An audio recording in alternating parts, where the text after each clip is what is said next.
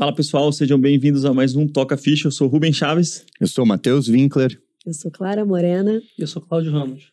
Sejam bem-vindos, então, a mais um Toca Ficha. E hoje, pô, vai ser uma tocação de ficha especial, né, Matheusão? Com certeza. A gente, a gente vai falar com concorrentes nossos. A galera sempre pergunta, né, quem são os seus concorrentes?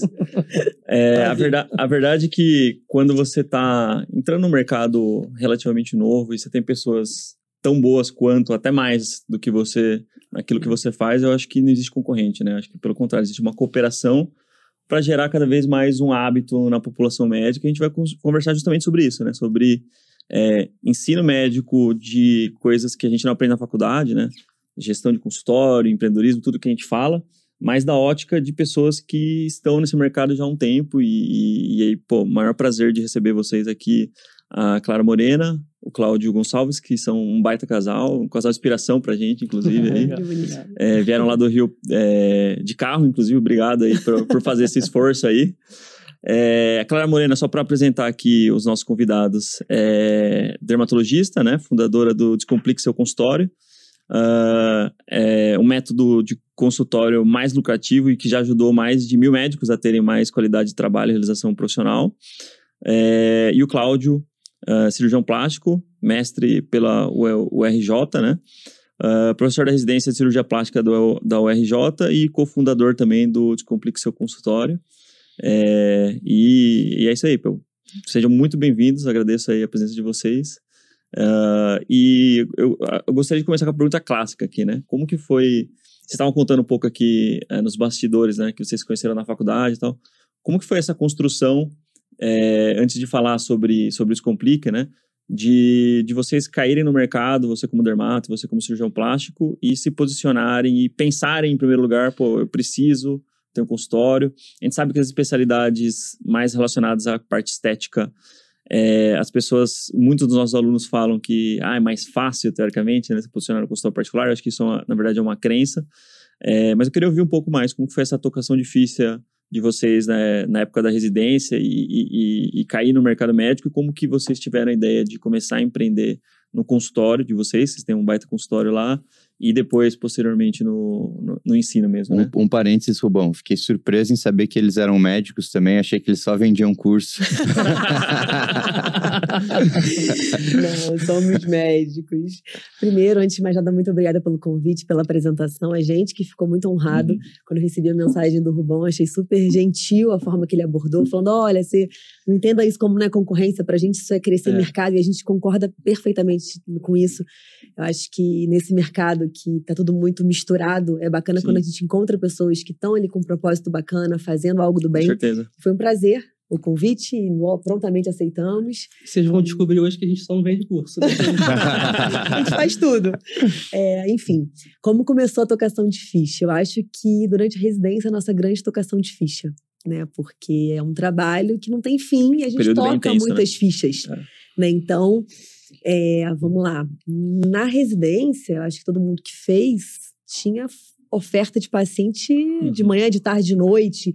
Então, acho que ali foi o grande insight, assim, pelo menos para mim, de querer fazer diferente, de querer levar uma medicina diferente quando eu tivesse consultório.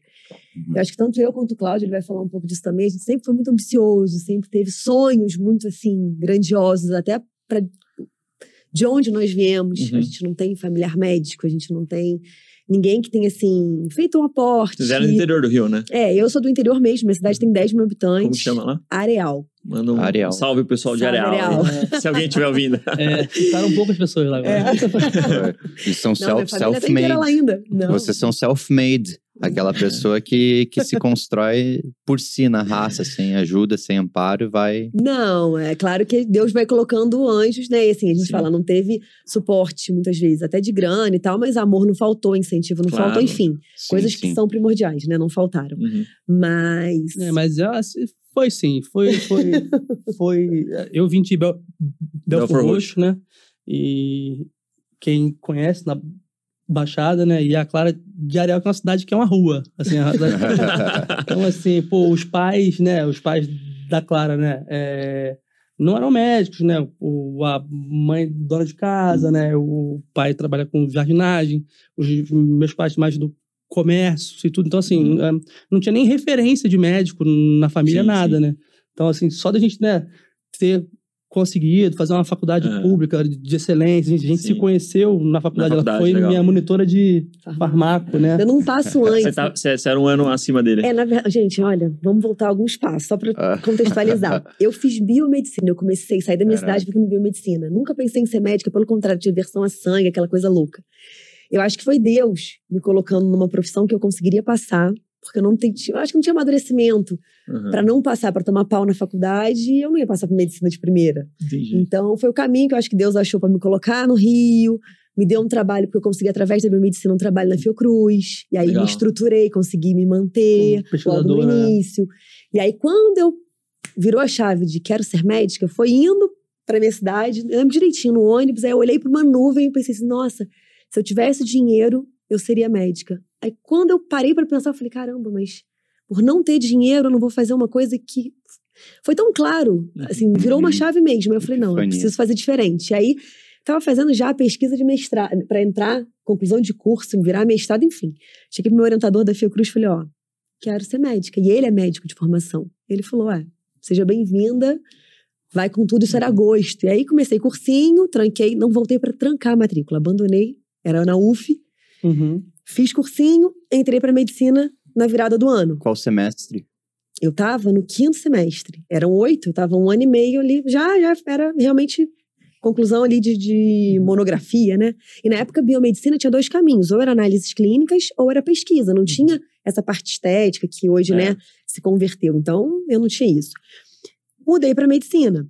E aí, na medicina, acabei conhecendo o Cláudio, mas o Cláudio tem uma outra história paralela, que eu vou deixar você contar. Pô, só o Cláudio, antes eu só quero fazer uma observação. Ele é um cara ousado e corajoso. Ele chegou já chavecando a veterana dele, a monitora dele. Não, cara sem medo do perigo. Demorou para acontecer, filho. É, perigoso, né? Mas foi. A gente se encontrou, foi quase o oposto, né? Eu, eu terminei é, a, o ensino médio muito cedo, então comecei medicina com 15 anos. Uhum. Aí comecei numa particular, a Gama Filho, que nem existe mais. Só que aí chegou no quarto ano, pô, cantava no coral, trabalhava à noite para bancar e tudo, mas meu, meu pai bancava grande parte. Aí eu tive meio que uma briga com meu pai, assim, né? Eu te contei. Aí ele meio que botou o dinheiro na mesa, assim, e falou assim: pô, você só vai ser médico porque eu tô pagando. Caraca, aquilo bateu assim, falei, uhum. caraca, será que eu só vou ser médico porque ele está pagando?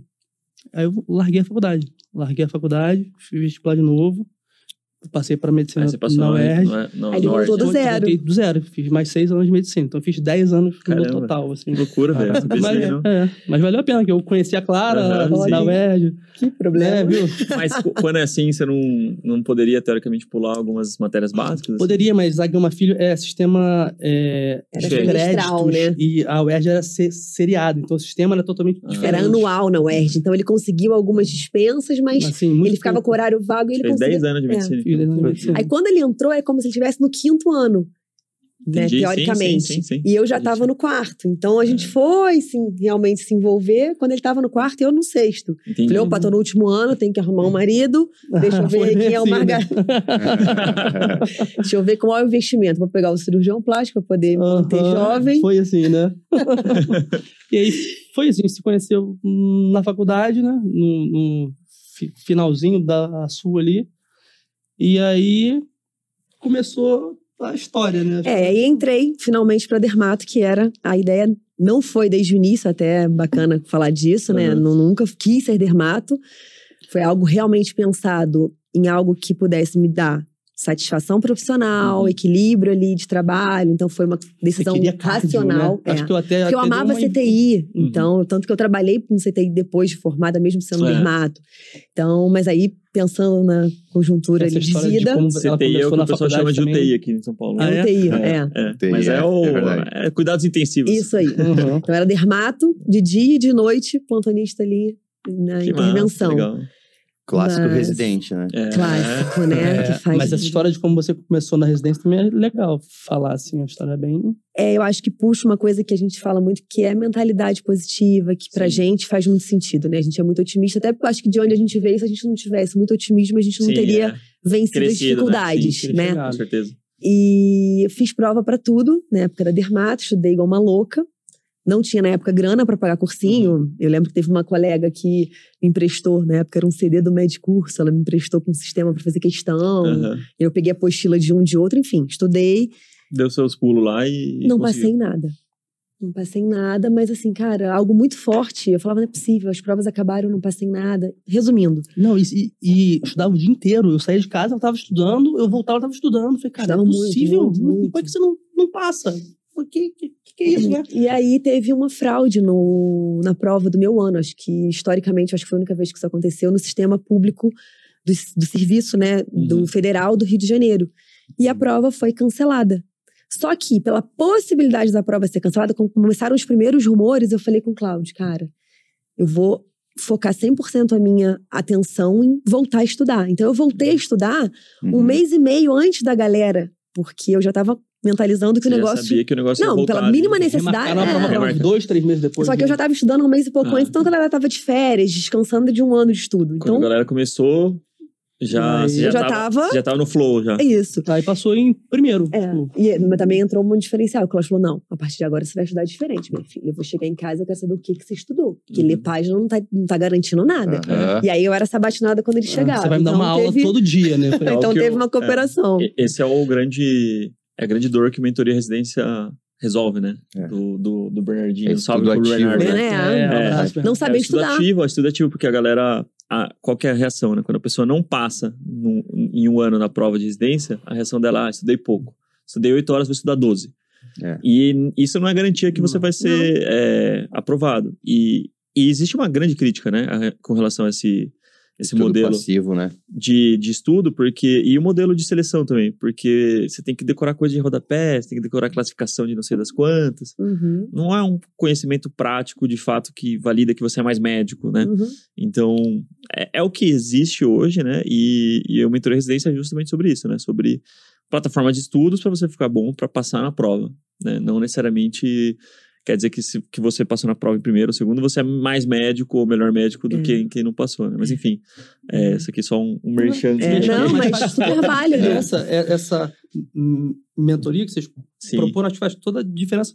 Porque dá uma direcionada pro cara estudar, né? Com aquele propósito. Não, é para passar na prova. É. Não, não é pra você ser o melhor médico, mas você tem que passar na prova. Tem que Exato, saber isso. até- e, exato. e tem um jeito, né? Exato. Tem- Aproveitando o merchan do, do, do Mentoria Residência, eu passei em medicina esportiva em todas as instituições que, que eu fiz. Passei em primeiro lugar também na USP, na medicina esportiva. ah, na Unifesp, que é onde eu tô, passei em terceiro. E o meu diferencial foi ter feito justamente essas coisas de estudo ativo por estar por tá em contato com pessoas que Sim. falavam disso. Eu fazia flashcards, essas coisas assim, ao invés de ficar naquele estudo passivo, que é muito confortável tu pegar e ficar lendo um livro, daí tu lê o que tá sublinhado, só que isso não quer dizer que tu pôde reter aquilo. Uhum. Mas no momento que o Cláudio chega em casa e fala, agora conta pra mim, Uhum. sem a colinha, aí tu tem que reformular tudo, Sim. então é, é outro caminho. E aí eu já, já estudei pra minha residência baseado nela, porque ela tinha que dar uma aula Não, ele foi fazer dia. prova comigo, lembra? Você se inscreveu É. também para estar numa sala do lado, Legal. aquela, aquele apoio, e, tipo, foi muito bacana.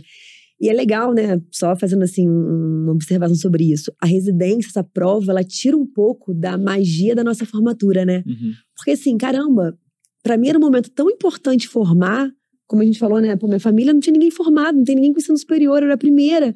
Era um momento tão assim brilhante que a gente ofusca porque tá preocupado com uma prova. É, É importante, claro, mas, cara, a maior prova importante é a do vestibular, né? exato. Já Você já, passou, né? você Já passou, médico, você é olha a médico, conquista que pra tua família tá baita sendo. conquista. Então, eu acho que é só pra gente também é, É, aí é- ressignificar as coisas, né? É, é condicionar a sua felicidade a um pote de ouro que sempre tá no futuro. Né? É, exatamente. E sempre vai ter algo no futuro que é legal você almejar, mas se você não contemplar o presente, não saber aproveitar ali os milestones, né, que são os pontos de passagem, os ritos de passagem e saber comemorar, você acaba que você vive num estádio, num estado ansiogênico de fato, assim, né? Então percebi tem muito médico que tá assim, né? Que, ah, não, só vou ser feliz agora que eu formei como especialista se eu tiver consultório particular. Cara, não, dá pra você você tem que ser feliz com o que você já tem hoje. Você tem que projetar coisas boas, tem.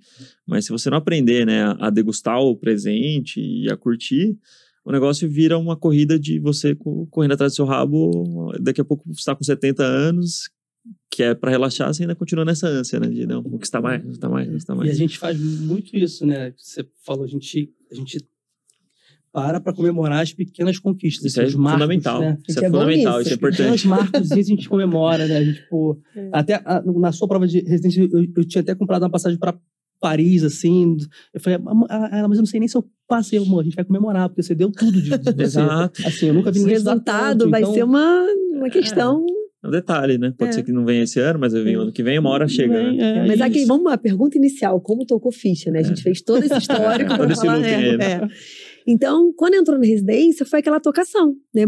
15, 20, 30 pacientes, a gente até tem aquela coisa. Quem atende mais? É. Quem é o residente mais ali cansado? Quem é o mais ativo? Então você toca muita ficha. É o cientista e o tocador de ficha, né? O cara que conversa muito é cientista, né? É, tipo assim, é. não, não no bom sentido, né? Mas no mau sentido, O colega residente é péssimo. É, e, e o tocador de ficha é o cara que é, pô, todo mundo suizão, gosta, não sei o é. quê. Descolado. Não sei o quê, pô. Você deu Dá um- 50 fichas em 6 horas. né? É, SUS é isso. Então, eu acho que. E ali eu tive um professor, né? é, Que eu acho que vale até citar o professor Cotrim, que é alguém extremamente importante na minha trajetória.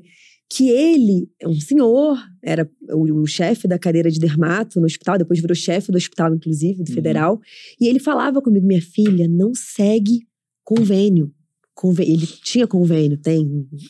Convênio paga pouco, é explorador, não segue esse caminho. Então, eu lembro dele falando muito isso. Então, quando a gente projetou o particular, a gente falou, cara, vamos fazer diferente. E como a gente dava muito plantão, cara, eu fui para matemática básica, eu sempre gostei de número. Então, eu falei assim, caramba, num plantão de 12 horas eu ganho tanto. Para eu ganhar a mesma coisa no consultório líquido, putz, eu vou ter que atender no plantão, no, no convênio, um número absurdo de pacientes, sei lá, Sim. três, quatro por hora. Cara, eu não quero fazer essa medicina. Então, eu vou me prostituir no plantão, Uhum. mantenho o consultório ali isolado disso e tento criar uma medicina diferente. Então, pra gente, Uhum. pelo menos pra mim, foi essa virada de chave e eu acho que, de repente, pro Cláudio, E é bem legal você falar dessa parte, que durante a residência que, que pintou a, a chance de a gente ter o nosso primeiro consultório particular. E foi justamente numas férias. Você, você deveria estar de férias, você estava indo na residência operar, né? Acho que É. conta isso, que é. bem legal. no meio da residência, até com esse professor, eu me encontrei com a cirurgia dermatológica. É, Eu acho que juntava um pouco daquela coisa da assistência mesmo do paciente com câncer. Então, entre as férias do segundo pro terceiro ano, centro cirúrgico rodando, porque lá todo mundo do segundo ano tirava férias na mesma Uhum. época, enfim. Galera do terceiro ano operando, eu falei, pô, não vou tirar férias não, vou pro centro cirúrgico. E lá, pô, tem volume de paciente pra todo mundo, operei pra caramba. Tô numa das salas, ouço um burburinho desse meu professor falando de uma clínica que a dermato tinha falecido, que o Uhum. marido estava passando ponto, oferecendo para uma outra residente conhecer. E aí eu comecei, pô, chefe, pega, olha o teu nome, subloca, coloca residente para trabalhar para você, o povo vai pra baixada fazer isso, pega, pega. Já tava com aquela, aquele viés ali, empreendedor, pega. Aí Ele, não, minha filha, já tô querendo aposentar. Ele tinha uma clínica já com centro cirúrgico. Não, não. Acho que de tanto que eu falei, ele falou, tu quer ir conhecer? Quer ir lá? Tu quer ir lá? Pô, eu Aí falei, a opa, Cláudio, foi. vamos de curioso, né, pô? É. Fomos conhecer a casa. Pô, num ponto Cara. ótimo, três andares, pô, assim. Eu sou do interior, pra mim, Isso era lá na Tijuca, lá. É. Tijuca. A gente morava na Tijuca, a faculdade era na Exato. Tijuca, era perfeito. é tudo pra gente. perto pra gente. E no interior, clínica é casa. E eu sempre tive o sonho de ter uma casa como clínica. Uhum. E sempre achei isso impossível. Rio de Janeiro. Quando eu vi aquilo, eu falei, Cláudio, meu sonho. Só que assim, como é que eu vou falar com a Trin? Deixa eu entrar disso. Não dá, né? Aí fui lá, Você é olhei. residente aí, Residente. Residente, segundo, R2, né? terceiro. Cláudio, residente. Eu, eu, eu era aluno de medicina. Não, mentira, você era alu- é, residente de geral. Você já tava Primeiro na geral. da geral. É, aí, era tinha geral. passado pra geral. Mas olha só, a gente tava Mas era meio absurdo, né? Sim, sim. Cara, eu acho isso incrível, muito legal ouvir, porque eu, eu noto nas histórias das pessoas que vêm no Toca Ficha, as pessoas que têm sucesso, elas não esperam o momento perfeito da vida no qual elas estão, entre aspas, prontas. Porque esse momento nunca chega, tu se torna pronto para algo no processo de, de fazer. E vocês, pô, ali no meio da residência, primeiro ano de cirurgia geral, já pensando em, pô, vou pegar um local para começar o consultório. Essa é a característica das pessoas todas que vão Sim. bem. Não ficar esperando, pô, vou esperar ficar cinco anos depois de formado É, tudo, no tudo convênio. começa, tudo começa com sonho, né? Isso aí, no Aham. começo é tudo um sonho, né? Não é... Mas se você não sonha primeiro, você não vai ter o...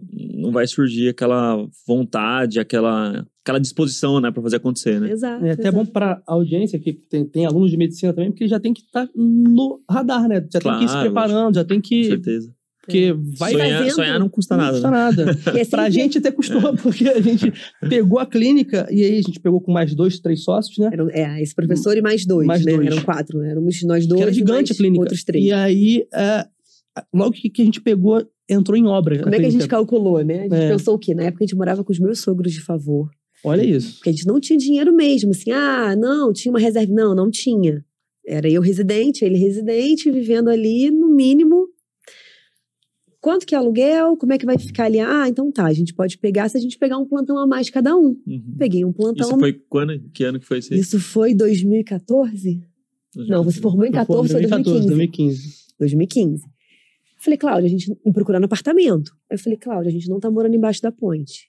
Vamos ficar com teus pais? Porque aí a gente É, pega falei o assim, dinheiro que a gente alugar, apartamento, ou a a gente, gente Ah, tá. direciona para o aluguel da Sim. clínica, pega mais um, um plantão cada um para manter a estrutura e tá Claro. ótimo, assim decidimos. Só que, ah, vamos pintar a parede, eles, eles três já. Um senhor, dois outros cirurgiões plásticos já formados, queriam montar. O Um segundo andar era cirúrgico. centro cirúrgico. Aham. Enfim, embarcamos nessa. A gente não contava que ia entrar em reforma real. Eles Então, depois, abaixo, assim. Mudou, assim, tudo. toda a parte elétrica. Toda... Aí a parte elétrica passava Cê- embaixo. Você olha lá e fala, ah, vou pintar só essa parede aqui. Não foi começar, isso. né? É. Lá, A gente pegou em fevereiro, a clínica ficou em obra até abril do outro ano. Que um ano foi em obra. exatamente quando eu tava terminando a residência. Terminei em fevereiro, então foi providencial. Abril, minha sala tava perfeita, pronta, maravilhosa. Só que eu sangrei no R3, o Cláudio, durante a residência. Plantão, né? Plantão. Plantão, Gente, teve mês de eu dar 28 turnos de plantão enquanto residente. Nossa, é muita coisa. né? Caraca. Era assim, ter, segunda, quarta e sexta fixo. É, fixo. Até o diretor do hospital chamou a Clara. O, o chefe de o plantão chefe comigo, de, né? Plantão, porque o diretor tinha falado: olha, um- um- uma mulher não pode representar uma médica mais do que 50% da folha do CTI. do- Uhum. Se ela ficar UTI. doente. Se ela ficar doente. Ele perguntou na época, você quer casar? Porque mulher faz essa loucura quando quer casar. Eu falei, não, tô só montando meu... Reformando. Enfim, foi esse surto, mas foi um surto que se eu tivesse planejado, eu falo tanto hoje de planejamento, né? Eu não teria embarcado, Sim. nem eu nem ele. Porque Ah, custou um pouco de saúde aí, né? Sim, claro. Mas valeu a pena. Isso, é- isso é interessante, porque a gente sempre fala isso, né? O médico é o, é o profissional dos profissionais liberais autônomos que mais tem potencial de empreender e o que menos empreende. E por que a gente fala isso? Porque o médico ele tem um paraquedas gigante que é você ter disponibilidade de é, arrancar receita do nada. E aí isso significa o quê? Se eu pegar meu celular hoje, mandar uma mensagem aí para uns plantoneiros que eu conheço, que são meus amigos, falou, me arranja os plantão amanhã. Sete horas da manhã, eu tô lá em algum lugar, entendeu? Tá. É, então, isso, querendo ou não, é uma segurança. Pega outras profissões, tipo ah, engenheiro, advogado. O cara empreender, ele tem que largar o, o emprego dele, vínculo CLT, é, e ele não tem, assim, como vender horas ah, que estão disponíveis ali por pessoas que querem comprar, né? É, simplesmente, é, ele não tem plano B, ele tem que, tem que dar certo ali, e aí, às vezes, o cara acaba no Uber da vida, se é, complementando renda até o negócio tracionar. É, é ruim, não sei, é, é relativo, né, o conceito de ruim ou não, mas querendo ou não, a gente está numa situação relativamente confortável quando a gente pensa em Brasil, assim, né? E, e às vezes o médico fica muito apegado a conceitos de, ah, eu não vou fazer, não vou construir porque eu não tenho todo o conhecimento do mundo. Hoje tem, pô, inúmeras pessoas que disponibilizam esse conhecimento empacotados não só em conteúdo pago, mas também em conteúdo gratuito. A gente vê que pô, vocês fazem live pra caramba, a gente faz live pra caramba.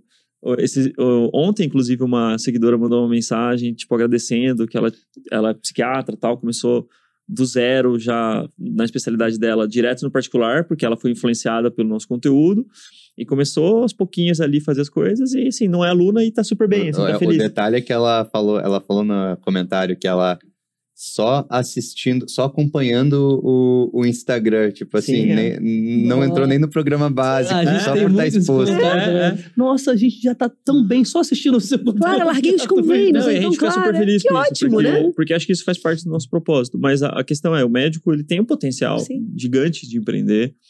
É, falta conhecimento técnico de coisas básicas de mercado, de noção de gestão e um pouco de conhecimento de que na verdade não é conhecimento, é uma coisa que você aprende conforme você vai dando a cara, né? Você vai dando tapa. É igual jogar bola. Uhum. Você consegue pegar um script ali, uma teoria de jogar bola? Você consegue, mas você só vai jogar Executar. bem se você tomar porrada no campo lá e passar vergonha as primeiras vezes que for jogar, entendeu? É verdade. Então, o consultório é um pouco isso, né? É, tem muita teoria básica que que vai, vai te ajudar você evitar tomar decisões erradas no começo, né? E, e, e perder muito dinheiro. Tem várias maneiras a gente perder dinheiro né, no consultório, principalmente no começo. É, mas, se você não se expor com doses homeopáticas no começo e for tomando doses maiores, né? De risco, as coisas não fluem, você não, não, não trilha, não rampa a curva de aprendizado, né? Que, que é necessário para qualquer negócio, na verdade. Para abrir qualquer negócio, você tem que rampar uma curva de aprendizado. E aí você vai aprender muito sobre pessoas, né? Sobre é, estratégia de precificação, sobre é, discurso comercial, aprender a, a, cobrar e por que que isso é importante, né? E por que que você não tá roubando ninguém, né? Porque uhum. as pessoas acham que você uhum. tá roubando as pessoas, né? Quando você vai cobrar. Uhum. Então são várias coisas assim que, que eu vejo que é, é possível para o médico, só que às vezes por falta de conhecimento, por falta às vezes até de coragem, às vezes, e até por, por outras questões, o cara acaba não, não acreditando e ou desengajando, tenta ali, mas, mas não flui, né? Como que vocês enxergam isso e como qual foi a primeira vez que vocês viram isso como uma dor, né? Que vocês já começaram né, nesse contexto de, pô, dar a cara ali sem tanto embasamento técnico ali, mas foram e foram aprendendo, né, uh, no decorrer da jornada. E, e, em que momento vocês perceberam que, putz, aqui tá difícil ou foi, foi fácil para vocês, depois vocês ensinaram porque vocês assistiram que foi fácil? Acredito que não, né? Mas. Conta essa história melhor, né? Não, vamos lá. É, eu acho que o nosso processo estava falando, né? Que por que, que o médico não empreende? Por que, que o médico não vai além? Eu acho que o nosso processo de formação, ele é muito... Ele castra muito os nossos sonhos e as nossas ousadias. Eu tento falar com o médico assim, pensa, como que você era assim... Meio doido, né? Quando você era vestibulando. Como é que, se você pensasse com toda a problemática que você pensa hoje para montar teu consultório, para encarar um vestibular de medicina, Cara, de repente você não teria tido força, né? Você era muito sonhador, a Sim. maioria dos médicos. A gente foi uhum. sonhador para passar no vestibular. Mas acho que o nosso processo, ele vai nos emburrecendo nesse sentido. Ele vai castrando a nossa confiança, castrando uhum. a nossa sensação de capacidade, até pela estrutura que é a coisa mesmo. Você, quando é residente, muitas vezes é humilhado, é um sistema. Sim. Eu não sei como é que é aqui em São Paulo, mas lá no Rio é. Isso varia muito também de cirurgia. De, Exato, de cirurgia. Né? Especialidade. Especialidade né? especialidade. Algumas são muito nossa, escrotas, né? Assim, sim, sim, sim. Desculpa o termo. Bastante, bastante. Outras são mais, né? Poupam mais os residentes. É. Mas enfim, eu acho que tudo é feito para você se sentir muito dependente, você se sentir muito incapaz. Uhum. Tanto é que um dia você tem que passar tudo para um staff. De uma hora para outra você tá formado, especialista e tá ali para seguir tua jornada. Então acho que esse processo também ele vai atrapalhando essa autoconfiança são, são do médico. São pequenos traumas, né, que tem. Que quando eu lembro quando era calor, ou quando era bicho, não, um bichão, você é, é, bicho. Você é, um, você é um bicho. É tipo isso, né? Aí você acredita que você é um bicho durante um ano ali. De fato, você é um pouco bicho, assim, mas é, são pequenos traumas que a gente tem. É, e a gente vive numa cultura de. Existe essa discussão, né? De Nutella versus raiz e o cara que sofreu bullying que foi forjado nessa cultura.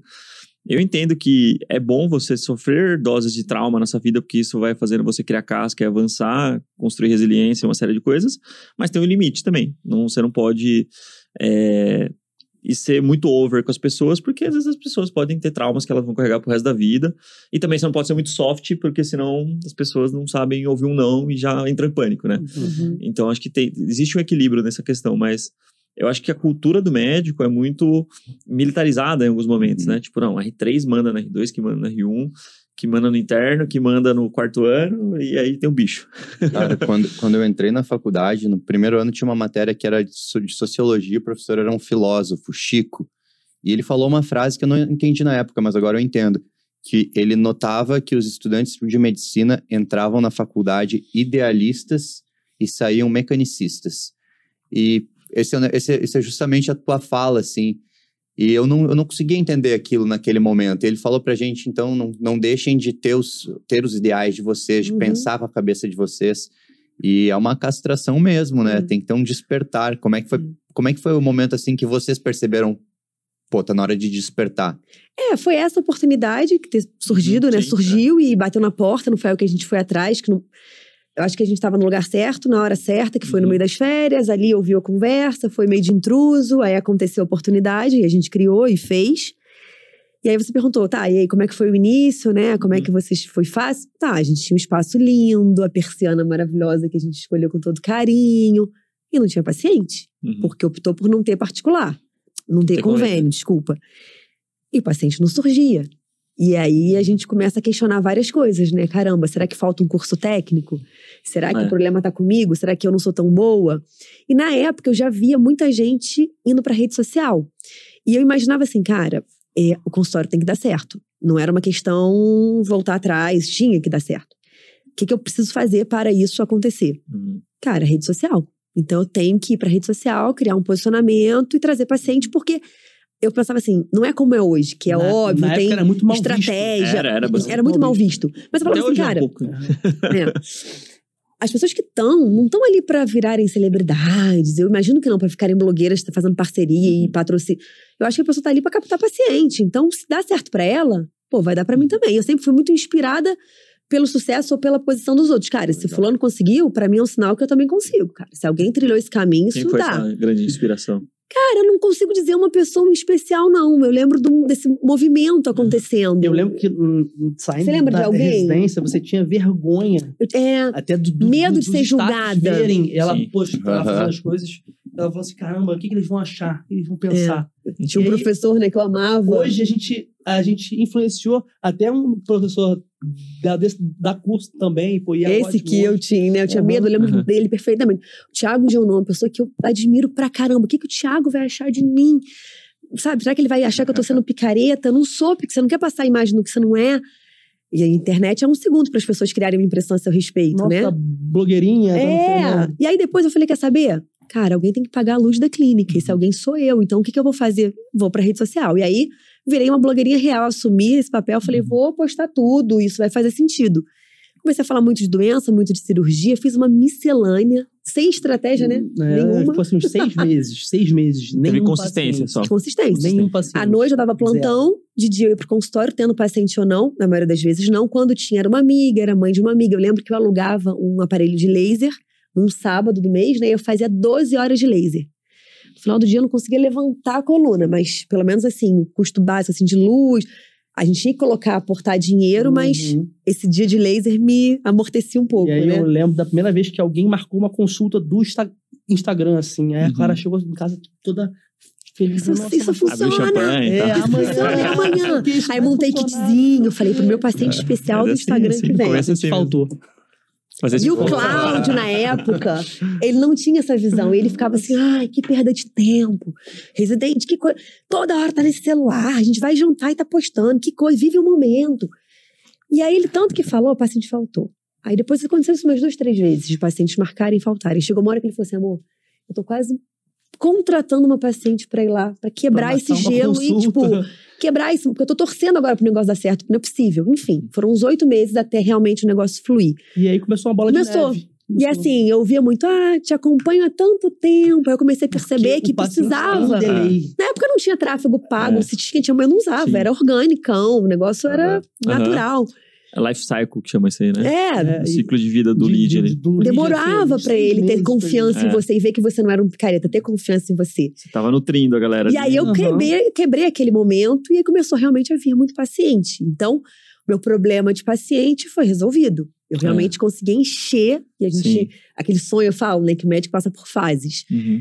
E eu vejo colegas falando, ah, eu quero minha agenda cheia. Eu falo, ixi, é só uma fase. Porque quando ele tiver agenda cheia, ele já não vai querer Já mais. vai ele querer vai mais, querer Você otimizar vai o quanto ele ganha por né? tempo. É. E eu vivi Escalar. esse momento de, cara, tenho agenda cheia de particular. Só que o negócio não tinha ainda virado. Eu tava quase trabalhando o máximo de tempo que eu podia. E eu falava, Uhum. Cláudio, não tenho a grana, assim... quer, também quer ter uma realização, quer investir em tecnologia, pô, minha especialidade envolve isso, eu quero que o dinheiro sobre. A minha sensação é que eu vivia pagar para pagar boleto. Quanto mais paciente aumentava, eu fazia procedimento, convertia, mais boleto para pagar. Cara, o negócio não. Aí a gente começou a perceber que o problema não era só o paciente, era a gestão que estava ali entravada. Eu estava precificando errado, eu fazia dia promocional, porque meu negócio era fazer. Uhum. Eu queria fazer muitas seringas. Não importava se eu estava ganhando 10 reais por cada uma. Você não tava calculando Eu não a tava margem de calculando. contribuição, né? Exatamente. E aí a gente começou a estudar um pouco sobre essa parte dos Sim. bastidores, para tentar.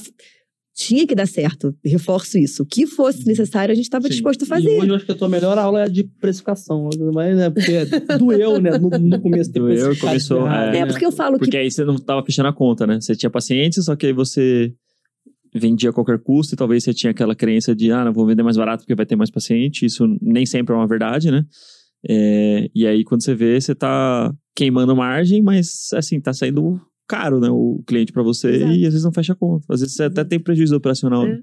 Tá pondo dinheiro da conta de pessoa física, né? Exatamente. Pra manter a empresa. E foi isso por muito tempo, é. porque a gente continuava dando os plantões. Sim. Até a gente né, romper com o plantão. Mas isso é legal também, porque é o, o médico tem essa questão dos part-time jobs, né? Você consegue ter vários part-time jobs ali para você oxigenar, esperar o, o, o tempo de, de, ciclo ali de tomada de decisão do, de potenciais clientes, uhum. começar a construir reputação, né? Que o, o jogo do consultório particular é um jogo muito de reputação. Quando você adquire confiança de um certo grupo, de um determinado público ali, é, as coisas começam a fluir, mas às vezes demora um tempinho. Mas nesse meio tempo você tem outras coisas para fazer. Provavelmente você não tinha essa visibilidade, nem eu quando eu comecei o consultório. Mas você pode ajustar o seu fluxo de vendas, treinar a secretária, você pode construir script, você pode construir produto, né? Tem várias é. coisas que você pode investir, mas a galera não, não faz isso porque a galera não enxerga isso como um negócio às vezes e nem, e, nem e, e mesmo que enxergue, não tem toda essa visão 360, né, de, de uhum. todo o negócio Na que é o verdade, você não ter o consultório cheio no primeiro momento é uma oportunidade.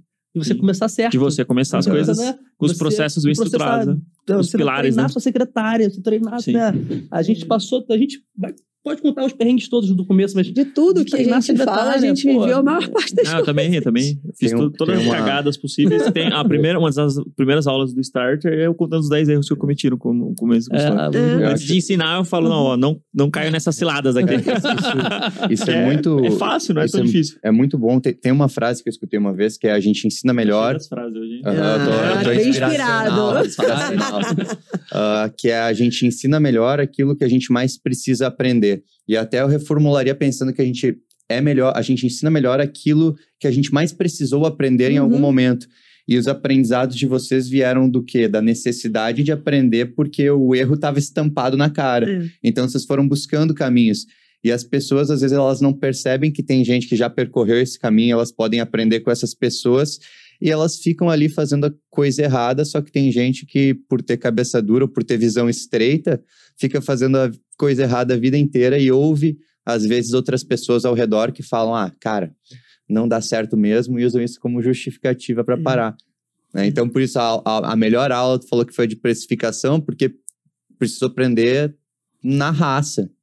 E para quem já tem um volume, é o que eu falo: se você não tem volume, de repente não vai fazer a menor diferença você precificar certo. Porque se é. precificar certo zero pacientes é igual a zero. Uhum. Mas se você tem um mínimo de volume, cara, mudar sua precificação já é o suficiente para você, de repente, mudar completamente a sua uhum. faixa ali de margem, porque pequenos ajustes impactam muito. Então, é, é, é algo que tem que ser olhado. Mudar seu enquadramento tributário também, fala é. muito disso.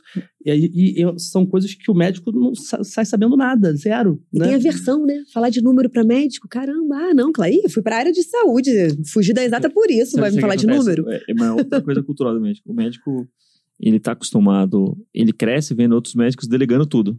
Então, o médico que a medicina hoje é muito hospitalocêntrica, né? Então, você vai no hospital, que são as referências que a gente cresce ali na hospital universitário, esse tipo de coisa o médico, ele não faz o trabalho sujo, né? Entre aspas, vamos dizer. Ele não vai servir café, ele não vai fazer o agendamento, ele não vai. E, e, ele não se preocupa com isso, porque é um contexto que é demanda espontânea ali, né? Uhum. Você não quer mais pacientes, pelo contrário, você quer menos quando você tá no internato e na residência. Você, uhum. você, quer atender menos, você não quer atender tanto porque já tem muito volume. É, tem outros profissionais ali de enfermagem que fazem o trabalho mais pesado e tal.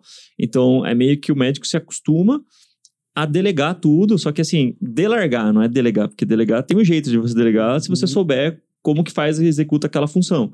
E, e aí quando você sai de um, de um ecossistema que você está inserido, que você é mais um peão ali, né, mais uma, uma ponta ali do, do, do serviço e vai para o seu próprio, que é o consultor particular, você se depara com. É, precisa de uma impressora. Eu lembro a primeira vez que eu fui atender particular no consultório, no um coworking alugado, eu e o Vitor, né? A gente alugou um coworking. Era atrás de casa, aqui na Vila Mariana. Cara, eu não chequei se a impressora tá funcionando e não consegui imprimir receita. Não tinha, tipo, logo de ninguém. Falei, cara, não tem logo. Será que, eu, será que é bom fazer um logo, uma logo? Desenhar. Então, tipo, Fez a receita no papel higiênico, né? Eu fiz faculdade de Jundiaí e residência na Unifesp. E tinha sempre a marca das instituições, tal, tava tudo pronto. Aí você começa a pensar, são coisas óbvias, você fala, cara É até engraçado falar isso, mas é assim, né, que funciona a cabeça do médico. É, pô, nunca pensei, né? Tinha que ter aqui um, uma impressora, tinha que ter um logo, alguma coisa. Não, é uma coisa que a gente Tem alguém pra fazer aí? Aí você, é. faz assim. Opa, cadê? Você, magicamente você acha que vai aparecer alguém pra resolver seu problema. Aí não, né? Aí você Mãe tá sozinho, você tem que resolver tudo. A gente vai morar sozinho, né? tem que comprar papel higiênico, pasta de dente. No consultório e até pro treinamento da equipe, tudo, o óbvio tem que ser dito porque não é óbvio, né? O óbvio tem que ser dito, a gente tem que falar, e, porque senão você senta pra atender você, ih, gente, ninguém... Tem um vídeo dos Porta dos Fundos que é esse aí que você falou. O cara chama a, o encanador, ele fala, ah, mas aí, qual é o problema? Não tá, tá lavando. Aí ele abre a torneira, não, tá funcionando normal. Não, mas não tá lavando aqui. Aí tem uma pilha de prata assim, sujo. não, mas aqui na casa da minha mãe funcionava. Uhum. Funciona. É isso. É, ele sai desse jeito, assim, pro, Joga vôlei com pro mercado. cara do Porta dos Fundos. Cara, os caras realmente são muito engraçados. Eles são muito bons, muito cara. Bom. Eu sou fã dos caras. Mas é, é, a construção de consultório é, é, é, parece bizarro, mas passa muito por você aprender processos básicos que a gente nunca para pra pensar. Você tá lá no hospital universitário, na residência, você não você não pensa se aquelas pessoas esperou duas horas ou três horas na recepção. Você nunca vai pensar em mandar uma pesquisa de satisfação para ver se ela está satisfeita ou não com o seu serviço, com a experiência, né? É, você não pensa se ela indicaria você para outras pessoas, para familiares, amigos.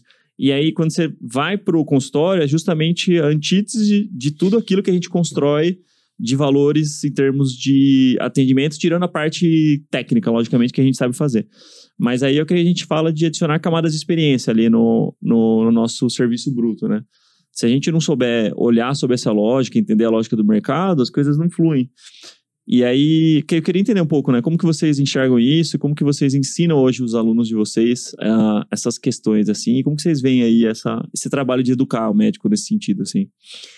Acho que o mais difícil é fazer o colega o quanto antes entender a importância de dar atenção a isso, né? Porque ele precisaria passar por muito menos desgaste, muito menos gasto, enfim, tempo. Então, hoje, a maior parte dos nossos alunos são alunos que já têm 10, 15 anos de consultório. Uhum. Porque ali eles já sofreram. Ah, Clara, já tô assim pensando em largar a medicina, já tô pensando num plano B. Uhum. E aí você fala: caramba, o que, que, que aconteceu de errado, né? E aí você vê tantos co colegas sendo formados que podiam estar ali naquele momento, dando atenção para uma coisa. Foi o que o Claudio falou: consultório ainda a ser montado, podendo fazer tudo já. Óbvio, vai bater cabeça também, vai sofrer alguma dificuldade, mas de uma forma muito mais é, suave do que a gente passou, vocês passaram. Então, eu acho que é tornar. Por isso que a gente, mesmo sendo concorrentes, a gente está fazendo um trabalho para o mercado, que é falar sobre isso, da importância claro, de, de, o quanto antes profissionalizar Não, essa questão. O quanto né? antes melhor, porque a gente foi vendo no decorrer da, das turmas dos alunos, a gente achava que o nosso aluno ia ser o cara que acabou de sair da residência, uhum. mas não é. O nosso aluno é aquele cara que já tem a dor. Ele já está há cinco anos, né, quase dez anos formado, tentou sozinho, tá não cabeçada ali e não sai ele daquilo, quer né? uma ajuda, um suporte para ele conseguir. Então, essa virada de chave até na nossa cabeça, né? Pô, é. como que o médico ele não consegue vir antes? Né? É o incômodo. E é, é por isso que, que é importante o que vocês estão fazendo. O incômodo Sim. é a motivação para o cara buscar alguma coisa. Se ele não está extremamente incomodado, ele fica naquela posição porque é confortável. Uhum. Mesmo o cara trabalhando muito, atendendo essa. Tem muita gente que faz quatro pacientes por hora durante 12 horas, vários dias essa pessoa tá pagando as contas, mas chega uma hora que quando incomoda muito, ela pensa, pô, como é que eu vou, é. como é que eu vou melhorar o isso? O problema aí? é que demora para incomodar, né, gente? Porque a gente tem saúde, você tem resistência de trabalhar muitas Sim. horas, o médico foi preparado para isso. A gente trabalha plantão o dia inteiro, aí à noite a gente vira plantão. Uma cultura e... muito workaholic, é, assim, né? tipo, você foi ah, treinado para trabalhar. 120 horas por semana. Exato. Uhum. E aí você, você trabalha aguenta. 80, você, você, você ah, ainda tá. Você vai na é academia à tarde. eu, eu, lembro que eu tinha, eu tinha, desde a faculdade, se eu ia na academia à tarde, eu tinha medo que alguém me encontrasse e achasse que eu era vagabundo. Olha que loucura. Então, eu acho que tentar trazer isso para o médico, cara, dê importância não só para a parte técnica, uhum. que a gente até viu um conteúdo de você falando, isso é o mínimo. Ser tecnicamente bom é o mínimo que você tem que ser. Uhum. Pô, a gente, todo mundo aqui fez residência em excelentes lugares. Eu nunca ouvi falar de preço, eu nunca ouvi falar de organização de agenda, eu nunca ouvi falar de uhum. experiência do cliente, do paciente. Nunca me falaram que eu ia ser uma vendedora. Pra eu, uhum. pra eu aceitar isso, nossa, eu tive é. que quebrar um, uma, uma sequência de camadas aí para aceitar isso. E, cara, todos nós somos vendedores. terapia só pra isso. É. né? Vencer vende, né? barreiras, porque Sim. você na faculdade, na residência, trabalha ali No Suizão, como a gente falou, é sacerdócio total. E o médico né? é o pior vendedor que tem, né? Porque assim, ou você vende os, o seu tempo, ou um produto, ou um serviço. A gente, como médico, a gente, na maioria das vezes, a gente vende o nosso tempo. Sim. Tu falou de precificação, que é um negócio que tu ensina bastante, né? Precificação. A gente vê que o médico tem, tem muita gente que pergunta no, no MCP, ah, como é que eu faço para cobrar? Eu deixo para a secretária cobrar é. ou eu cobro? As pessoas têm esse receio. Como é que vocês fazem para abordar isso? Qual é a abordagem de vocês para ajudar o médico a precificar e a vender? Então, a precificação a gente segue uma fórmula. É uma metodologia mesmo de precificação. Uhum. A gente dá material para o médico implementar, então a gente tem planilhas de dermato, de que plástica. Inicialmente era só de dermato e plástica. É, Aí a gente teve o primeiro aluno oftalmo. Né? Uhum. Ah, claro, não tem planilha para mim. Não seja por isso. Me passa todos os serviços que você faz, os materiais que você usa que eu vou personalizar. Pronto, agora uhum. eu tenho uhum. de oftalmo. Primeiro aluno de gineco, mesma coisa. E assim a gente construiu de todas as especialidades de forma mais completa Sim. possível. Então tem dentro da, do serviço que você presta, o serviço, o tempo de sala, todos os insumos que você uhum. usa, imposto, a bonificação da sua equipe, tudo isso é levado em consideração no a seu preço. É mestre das planilhas. Eu amo, amo. É, eu gosto também. É, eu gosto. amo. É Na contramão é. da medicina, mas enfim, é. que bom que alguém gosta, né? Porque a gente facilita a vida de quem não gosta. Eu gosto bastante. Feito isso, isso é uma coisa, precificar certo seu serviço. O processo de vendas, eu vejo muito médico, até fiz um vídeo ontem, depois vi que estava sem áudio, não consegui postar.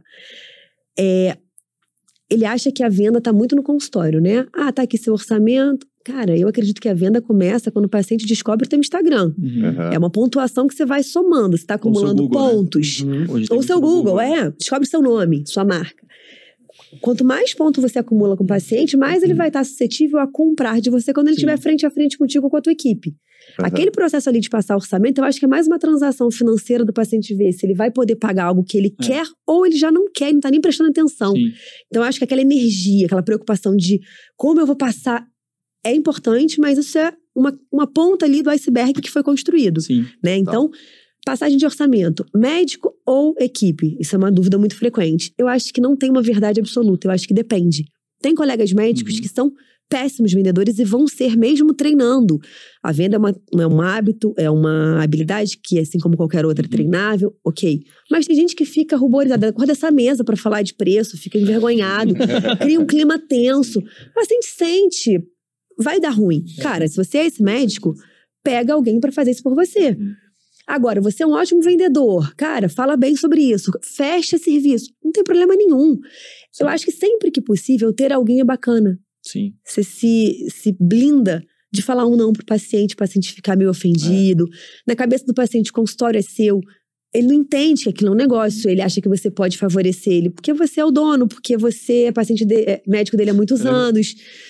Eu lembro dos primeiros criativos que eu vi nesse negócio foi seu. Sério? Que, que você falava assim, que era uma pessoa que batia na sua porta. Uhum. Aí você falava, doutor, o paciente não quer fechar o negócio, tá? E aí? O que, que adianta? Eu falo pra ela. Né? Muito bom, muito bom.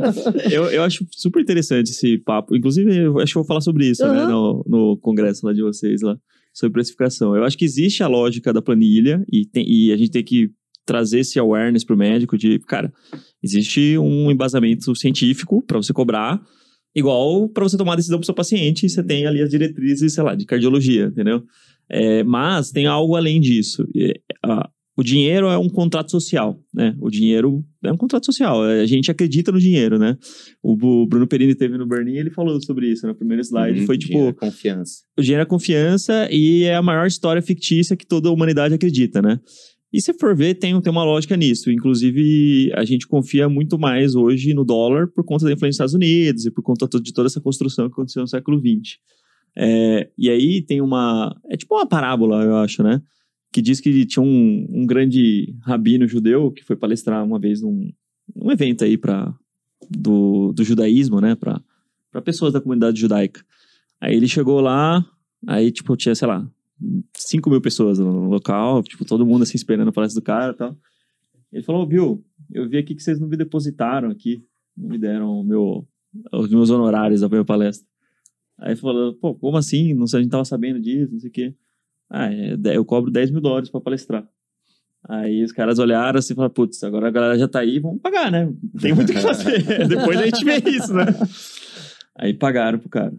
Aí, só que nisso, começou aquele burburinho. Pô, o cara cobrou 10 mil dólares pra pagar não sei o quê. Aí a plateia começou a ouvir e tal. Começou, todo mundo começou assim, com uma puta expectativa, né? Porra, o cara deve ser... O cara é pica mesmo, né? Esse cara é... Aí o cara chegou, deu uma puta palestra, pá, não sei o quê, show, energizou a plateia. Aí no final da, da palestra ele saiu, tá, toma aqui os 10 mil dólares aqui. Só pra vocês valorizarem, né? Cara, é, é- o dinheiro é, é, é poder, né? É, é energia. É energia, na verdade. Dinheiro é muito energia. Então, tem até nessa linha de estudos sociais. Eu vi um vídeo no TikTok. Eu sou fã de TikTok. Eu, não, eu, eu produzo o Instagram, mas eu consumo mais TikTok. Eu gosto bastante Legal. de TikTok. É, eu vi um vídeo no TikTok mostrando uma campanha da Payless, que é tipo uma, sei lá, uma loja americana nos Estados Unidos, ou é, loja relativamente barata de departamento, né?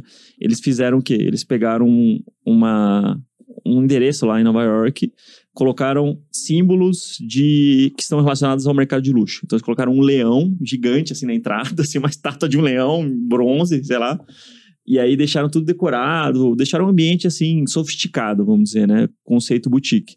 E aí colocaram todos os produtos da Payless lá dentro, de 19, 20 dólares, assim, né? Coisa feita na China Aham. que não é do mercado de luxo. E aí eles convidaram as pessoas para entrar e para conhecer a loja. Só que eles não colocaram preço. e eles perguntaram pra pessoa, não, e aí, quanto você acha que custa? Tipo, os vendedores perguntavam pra pessoa, quanto você acha que custa? Ah, eu pagaria os 400 dólares. Aham. Ah, então tá bom, é 400 dólares pra você, pode ser? Vocês só vinham pra lá e pagavam. E então eu acho que a precificação tem muito a ver com a historinha que a gente conta para as pessoas, a narrativa e a construção é, de de toda a jornada, né, que você falou, né? Desde começa desde o primeiro momento que a pessoa conhece você através do Google, do marketing, ou numa roda de amigos jantando e, e alguém fala sobre você e vai ali ao longo de todos os touch points, os pontos de contato, né?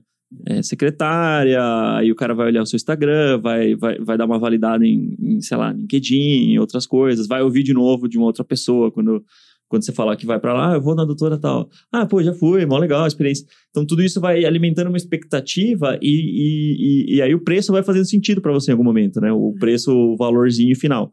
Mas é tudo, eu, eu- eu, sinceramente acredito que a precificação é tudo uma questão de elasticidade de mercado e de construção de, de reputação e de marca.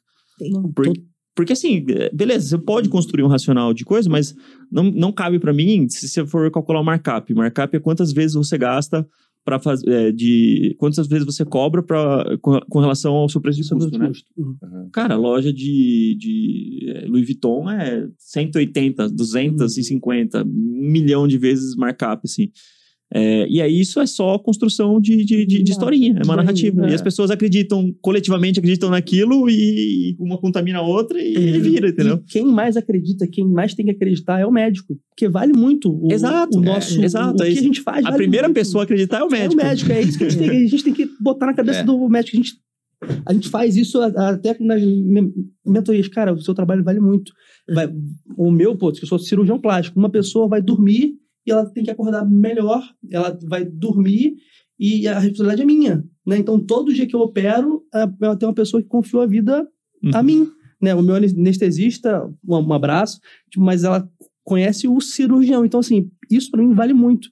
É, então, ela já chega no nosso consultório, ela sabe que eu já deixo isso claro antes, pra gente já ir tirando as objeções. Eu Uhum. não sou o mais barato do Rio de Janeiro, e não quero ser, nunca ser, porque, cara, para mim vale muito. Para mim, claro. é, é, é, você vai, aqui você vai ser atendida de uma forma diferente. Eu acho que o médico, a gente- o que a gente tem que falar, dizer para os nossos alunos é, cara, o seu trabalho vale muito. Eu acho que aí tem algumas, algumas coisas. Resumindo, é basicamente o que você falou. A gente acredita muito e fala que o comprometimento começa pelo bolso. É igual vocês vendem curso, mentorias, a gente também. Dá o curso para alguém. A pessoa não vai. A pessoa não faz, Eu- a pessoa não se Nós compromete. já demos. É. Todos que a gente deu, não teve a transformação de Não quem... tem. Até falando agora, tirando curso, indo para consultório. Eu faço questão de pagar quando eu vou Sim. consumir alguma coisa, inclusive Aham. quando eu vou para colegas médicos. Claro. eu também. Eu sei que eu não vou ter o mesmo comprometimento se eu não pagar, Aham. entendeu? A minha psicóloga me ensinou isso. Isso é muito doido, que eu estava falando assim de veja o seu valor, o valor que você tem. Minha psicóloga, ela conversou comigo algo muito parecido com essa conversa do Rabino sobre o dinheiro. Quando a gente, eh, eu falei sobre atender algum amigo, que eu atender algum amigo de graça, ela falou, não, cobra. Porque quando tu cobra, tu respeita a dignidade da outra pessoa, porque tu tá entregando a tua energia ali, o teu trabalho. Sim. A pessoa tem que entregar algo de volta que também represente energia depositada ali, senão a troca fica desigual. E quando a troca fica desigual, desproporcional, a pessoa não valoriza o que foi dado como mecanismo de defesa para não ter a culpa de não entregar também. E daí eu fiquei refletindo nisso, eu, caraca, e é verdade demais, é tudo troca de energia. É. Se a pessoa não põe uma energia também, ela nem vai consumir aquilo ali, porque ah, nem deve ser tão bom também se me deram de graça, para deixar tudo neutro. É. E na isso é perfeito, só para você falar disso, que nas primeiras turmas do Descomplique, pô, quando você cria um, um curso online e, e tudo, você gera aquela expectativa, Você né? vai assim, com medo, né? você vai- Você tem medo de como vai medo, ser. O que, que os meus colegas Quando vocês vão abriram? achar? Quando vocês A gente fez a primeira turma em janeiro de 2020. Ah. Foi pré, pré, pré-pandemia, assim, um Foi pouquinho quando eu fundei- antes. Quando eu fundei a Olimpo. Eu fundei Ah, meu, foi? meu consultório em 2020. Ah, janeiro. Foi janeiro de É, 2020. ja- janeiro foi a, a festa de inauguração e começou a operação. O CNPJ existe desde 2019, mas é aquela coisa, né? É Aham. seis meses de obra no mínimo, né? É, a ideia do Descomplique, ele começou, acho que foi em junho de 2018. Mas até as coisas amadurecerem, Aham. a turma mesmo foi em 2020. Mas fala o que você... Vale a pena você Achei o que você dizer. é, essa história. Porque aí a, as primeiras alunas, tipo, três das melhores amigas da Clara pagaram o curso sem a gente A saber. gente teve 14 alunos. na Das primeira 14 turma. alunos da primeira turma, duas amigas, amigas, madrinhas do, meu casa- do nosso casamento, e nós, padrinhos do casamento delas, pra vocês terem noção como são amigas, duas dermatos. Compraram. Quando eu olhei no Hotmart, tava lá, Maís e Mayra. Não devolvi o dinheiro, podia ter devolvido, mas eu não devolvi. Mas ali, pra mim, elas sabem disso, já falei um mi- milhão de vezes. Foi uma certificação, foi um selo assim, cara, confio em você, vai lá. Sim. Porque amigas, elas podiam ter falado, pô, amiga, libera aí o login. Sim, Pô, lógico. na hora eu ia liberar, pô. Testa aí, depois me dá um depoimento. Tanto que, ah, que nenhuma das duas nunca me deu depoimento, nunca pedi. Já deram, mas eu Mas nunca é usei. porque é aquela coisa, né? Você não confiança, quer. é, lógico. você não quer E consultar. colega médico. Quando for em outro colega médico, pague também, É. que eu acho que, É. que, que é legal. Total. E isso, não é só pra falar também uma coisa interessante. O resultado médico, né? A nossa reputação tá muito associada com o resultado que o nosso paciente tem. Então, se você é um médico que tem pacientes com muito resultado, você vai ser um médico bem falado. Então, você quer pacientes que tenham resultado. Naturalmente, você quer pacientes comprometidos. E quanto mais você cobra por aquilo que você está oferecendo, maiores são as chances do seu paciente estar comprometido com aquilo que você oferece. É só você pensar no nutricionista. Você vai no Nutri que cobra 100 reais. Você vai no Nutri que cobra mil. Qual dos dois você vai seguir a orientação? Cara, tu vai seguir do mil? Pô, não. Mil conto. Eu tenho que fazer valer aquele dinheiro. Sim, sim. Tu vai emagrecer muito. Cara, o nome do cara... Não, eu vou no fulano. Emagreceu tanto a Belta... Por quê? O comprometimento passa pelo outro. Não estou dizendo que a gente tem que cobrar high ticket. Não, Eu- não. na- Claro. verdade, a gente vai na contramão disso. A gente fala, cara, diga não ao high ticket. A gente até Uhum, lança umas coisas. É cobrar o preço justo para onde você quer estar. Tem colegas que querem seguir, que seguir consultório popular. Tá tudo bem. Sim. Você vai empacotar o seu serviço de uma forma popular, com entregáveis, Uhum. inclusive, alinhados com aquilo, e vai cobrar um preço justo para você que está entregando aquele serviço para o paciente. Sim. Na contramão disso, não, eu quero entregar alguma coisa mais né, vultuosa. E aí vai. Então a precificação realmente está relacionada também com aquilo que você quer entregar, Sim. né? Sim, não, total. É, eu acho que tem o racional de.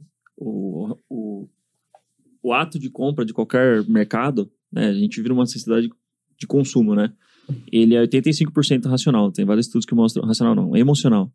Tem vários estudos que Uhum. é, a gente só tangibiliza um pouco das emoções num argumento racional no final ali, né? Mas geralmente envolve a gente se envolver com o produtor daquele, daquele produto ou serviço, com a historinha contada e tal. E eu tem um livro que eu gosto muito, que é o Receita Previsível, não sei se vocês já leram, já que é o Uhum. Predictable Revenue, que fala muito sobre vendas, só que do ponto de vista bem técnico. Ele é um livro chato de ler, assim. Eu recomendo para algumas pessoas, não para todo mundo, porque não é, não é uma leitura fácil. É um livro bem, bem porque ele fala sobre CAC, fala sobre TV, sobre Uhum. tempo de rampagem de vendedor, ele fala uns, uns negócios bem legais.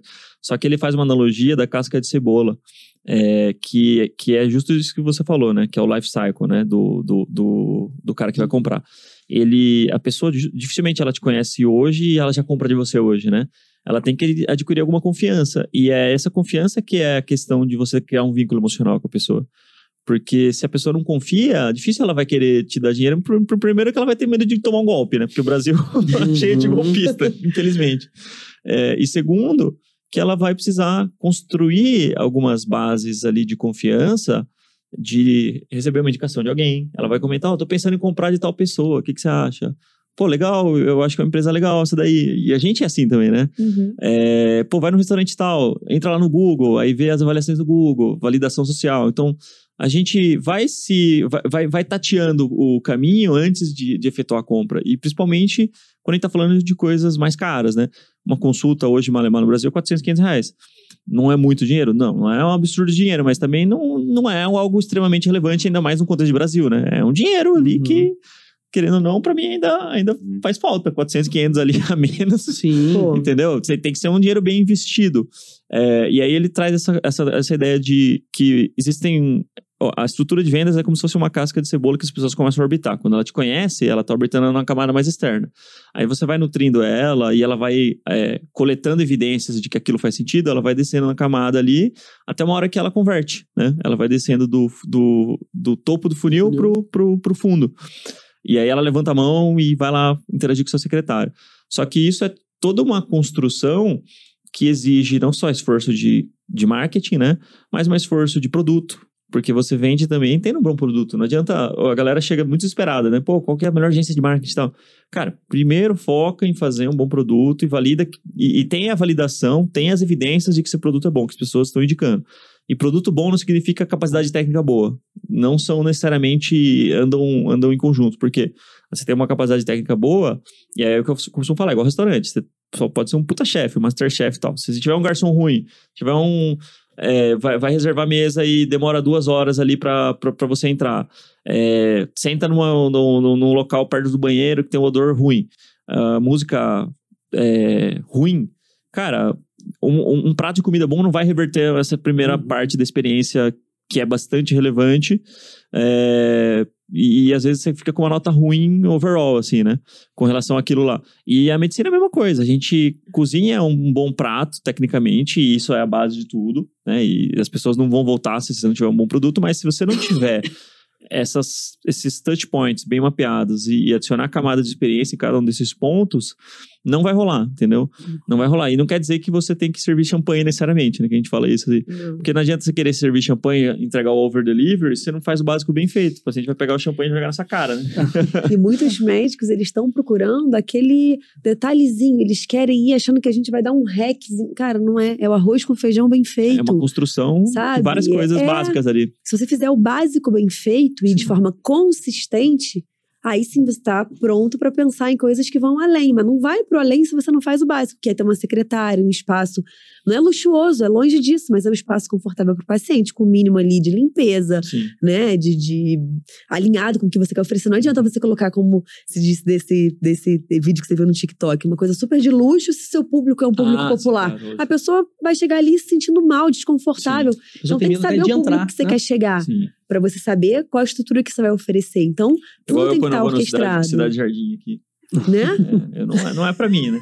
Ainda, né? Talvez um Não, dia mas- seja. E, mas isso é, é uma objeção que a gente também teve, né? A gente, por muito tempo, pô, o nosso consultório fica do lado do shopping mais luxuoso do Rio, assim. Aí, e as lojas, a gente antigamente tinha medo de entrar. Falei, amor, não pode, né? Vamos lá, vamos entrar. Ela vamos sempre comprar foi entrão, assim, cara, É. cara de pau, sabe? Eu falava, eu não vou entrar entrar. pra aqui, eu não vou Era mais um simples, é tanto. Falei, ah, mas vamos, vamos lá, vamos entrar, vamos comprar, vamos ver como que é. Pra você ver que é, a, a, a gente tem umas crenças, né? E, e- e o médico também tem várias crenças dessas, assim. E, e uma delas é assim, pô, mas eu tenho que treinar minha secretária? Eu não tenho tempo a perder. É, Né? eu vou Ah, perder tem tempo tempo. treinando minha secretária? A gente, eu, eu sempre falo, olha só, o Messi treina passe todo, todo dia. O cara é o melhor do mundo. Sim. O, o, o mestre treina passe todo dia. Você não quer treinar a sua secretária? Você acha que ela vai atender bem? Se você não treinar a sua secretária, você vai perder um paciente que você nem sabe que você teria. Porque Uhum. ela tem três pontos de contato, pelo menos, né, com o seu paciente antes de você saber. Sim. Que ele existe. Né? Então, olha. então, é assim, sabe? É Qualquer aquela ruído- lógica de, não, eu tô pagando pra ela, então ela tem que vir pronta. Aí entra não aquela que coisa. treinar, né? O eu tô óbvio pagando. tem que ser dito. Tem, tem que ser dito, sim. Né? A gente até fala, além, tem que ser dito, escrito no protocolo, né? E Nossa, explicado, e assim, as supervisionado. secretárias, eu- foi até eu que indiquei, né, e tudo, isso aqui foi, "Mo, essa aqui é ótima. Vai dar tudo certo, isso aqui já é ótimo, treinado, não sei o que. Ela toca a ficha que é uma beleza. É, Era do serviço eu, público. Eu tirei do, um serviço público que eu trabalhava. Eu falei assim, olha, essa aqui trata os pacientes Não, do SUS com carinho, o que amor. era? Ela vai, pô, Amor, ela sempre faz um cafezinho, tá sempre com um sorriso. Ela cuida da gente que é residente, ela vai cuidar muito bem de você, amor. Ela cuida daqueles velhinhos do hospital de um jeito muito carinhoso. Nossa, ela vai ser 10 no consultório. Um Escolheu pela forma errada. É É, vendeu super bem ela. Hum. Dava 5 horas, gente, ela batia na porta e falava assim: tô indo, tua chave tá na mesa. que é aquela, é aquela funcionária do serviço público, Público. né? De- Só que eu de demorei pra ela- perceber, porque eu não tinha Ah, é, paciente pra batideira. ver. Quando eu comecei a ter os pacientes, eu comecei a ver, Sim. caramba, não, não, não deu match, não dá pra ficar com ela. Cláudio, pô. É. Não, e, e, e aí que você começa a ver também que consultório é muito construção de time, né? A secretária é, um, é uma, uma engrenagem dentro de toda a estrutura do consultório. Aí você vai ter outras engrenagens conforme você vai crescendo, né? É, daqui a pouco você tem mais sala, você tem mais gente, aí daqui a pouco você tem uma estrutura básica de marketing. Hoje a gente tem. Eu tenho um estagiário de medicina que me ajuda na construção de documentos pós-consulta, né? Uhum. e criar esses pontos de contato depois da consulta, que o médico também não, não faz. Então, é, não é fácil e não é óbvio pra gente construir times também. E o médico tem bastante dificuldade disso. E é meio que assim, ele já tá no hospital, ele vem de uma cultura que o time tá pronto pra ele, não precisa nem pensar, entendeu? Uhum. Ele vai pro conforto e acabou. Não vai. se, tá faltando, se, se acabou café, se acabou agulha, não é problema dele, entendeu? Outras pessoas vão resolver pra ele. E isso é uma situação cômoda, mas ao mesmo tempo é uma situação que é desafiadora pro cara que tá muito tempo. No... Quanto mais tempo ele tá exposto nesse ambiente, mais ele vai ter dificuldade de mudar o hábito e de querer olhar todos os, os outros pontos e todas as outras engrenagens que são igualmente importantes na construção da jornada do paciente, né? Então, pô, se hoje a gente tem, sei lá, é, a gente já atende muito atleta amador, né? Eu sou médico de esporte, eu trabalho muito com reabilitação e performance. Então, a gente atende muito corredor de rua, triatleta, crossfiteiro. Eu, eu, eu, eu pratico, né? Cuida de rua. Fui, fui jogador de basquete também durante bastante tempo. Legal. É, e aí, hoje a gente tem um whey, né? A gente mapeou que o cara vem, às vezes, direto do treino e, pô, é legal oferecer uma dose de whey pro cara ali, entendeu? Só que eu preciso embutir isso, não só eu que tenho que achar isso legal. A secretária tem que achar isso legal e tem que saber oferecer de uma maneira que seja algo parte da experiência ali, né? É, porque senão fica um negócio assim, ah, tem um negócio aí que eu não sei o que é, mas o doutor mandou Café, te dar pra chá, você. Fala tão rápido que o paciente nem entende. Entendeu? Então, acho que hoje a Val, por exemplo, que é uma das, da- das gerentes lá do. A gente tem cinco pessoas lá no time, né, de, de front. E a gente tem duas unidades. É, ela, ela é corredora, né? Então você começa a entender que, pô, se você trazer uma pessoa que vive uma realidade mais próxima da sua persona, né, do seu público-alvo, vai ter um elemento de conectividade melhor ali, né? Uhum. Tem uma Não. grande chance disso dar certo, né? Totalmente, totalmente. Lá no, no nosso consultório, a gente paga a academia para as secretárias. Então, assim, tem, no prédio do consultório tem academia, tem Uhum. piscina, tem, tem tudo. Então, a gente é, paga é, a, a academia fazer atividade física. Para fazer a- a atividade física. Porque, pô, é um consultório de estética, Sim, né? Pra, É pra- um benefício, gente, né? é um claro, ótimo, é benefício. importante. Então, assim, A é- gente dá, a gente paga 50 reais de, da mensalidade da, da Smart Fit, Hum. que fica ali na, pô, perfeito. atrás ali de manhã. Isso é importante. a forma né? que a gente encontra, né? de Importante, estar né? ali envolvendo. Plano de saúde também a é, gente paga hoje. muito bom. Era uma coisa que a gente conseguiu esse ano, né? Que a gente já tava querendo fazer, a gente já paga. Então são, são coisas que, assim, é, é construção de time. Você não vai ganhar o jogo sozinho no consultório particular, esquece. A gente sempre fala isso. Sozinho você não vai ganhar. Você vai conseguir ter um movimento legal ali, sendo autônomo, mas você não consegue escalar o negócio. eh, E assim, para mim o número mágico é 20. Se tiver mais de 20 pacientes por mês, já se torna complexo o suficiente para você construir time. Porque senão fica tudo em você, e isso é um grande problema do médico também. Ele não sabe descentralizar, né? O cara é muito centralizador, né? De funções. E às vezes ele até aprende a fazer as coisas, aprende a vender. Então, beleza, você aprendeu a vender, agora, cara, vai lá e treina a pessoa. É, é isso que, que torna uma pessoa é, um bom líder, no final das contas. É uma pessoa que não só sabe fazer, mas que tem o potencial de engajar e estimular as outras pessoas a fazer aquilo que ele faz de bom, entendeu? É verdade. E isso era uma dificuldade nossa antes da gente ter time, né? Que a gente, pô, sempre foi um casal na, Sim. na empresa e né, no, no Descomplique tudo. E a gente, no começo, a gente fazia tudo, né? A Clara fazia página.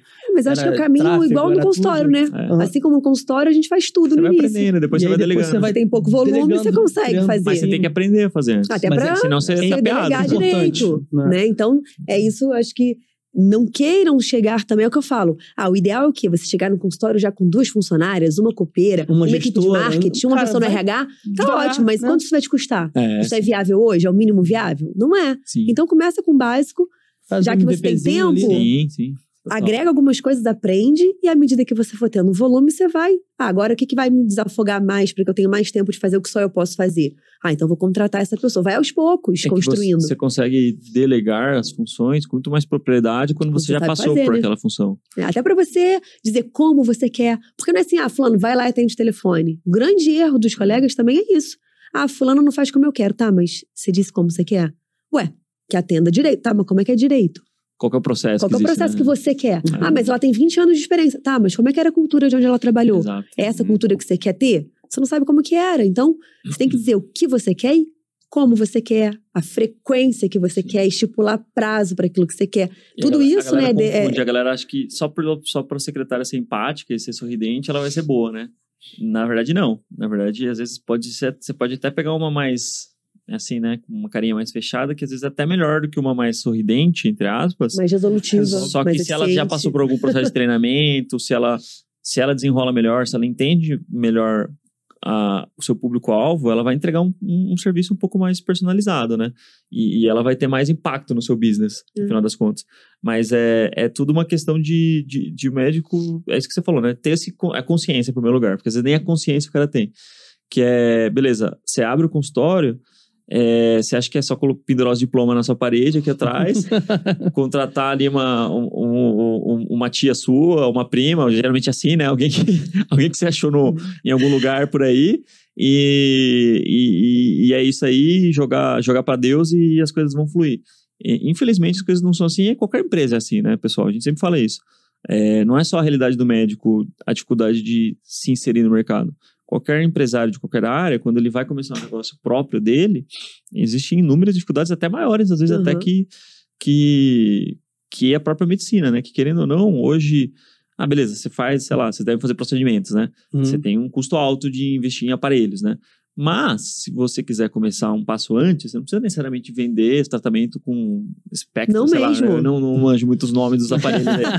Esculpra. Esculpra. É, enfim, você pode começar um passinho antes, já gerar muito valor. Não, Mas gente. É, tem, outras, tem, tem outros modelos de negócio que existe um investimento altíssimo, né? Uhum. Tem um, sei lá, se você comprar uma franquia de qualquer coisa hoje no Brasil, você vai gastar um milhão, entendeu? Fácil, fácil, assim. Não, você começa a atender consultório, foi o que você falou, num coworking, você consegue ir para uma situação muito enxuta de, de estrutura e de investimento fixo. Sim, sim. sim Depois certeza. você pode até ter um plano de criar uma coisa sua e tá tudo bem, mas percorre e o processo, eu, né? eu acho que o que passa pelo consultório é que pô, o médico ele tem a oportunidade de ele escolher o salário dele, né? Sim. Escolher o quanto ele quer ganhar. Então a gente, a gente passa uma jornada inteira na medicina e às vezes o médico se contenta em trabalhar no plantão, em trabalhar para o plano de saúde. Pô, alguém decidiu para você aquele seu salário, aquele.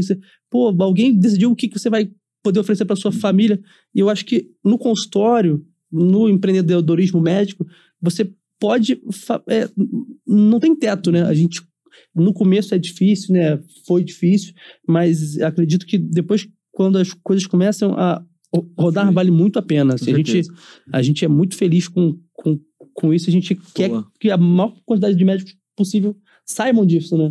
Boa, boa. Vai tocação de ficha, meu. Boa. Gostei, vai conversando e vai fluindo.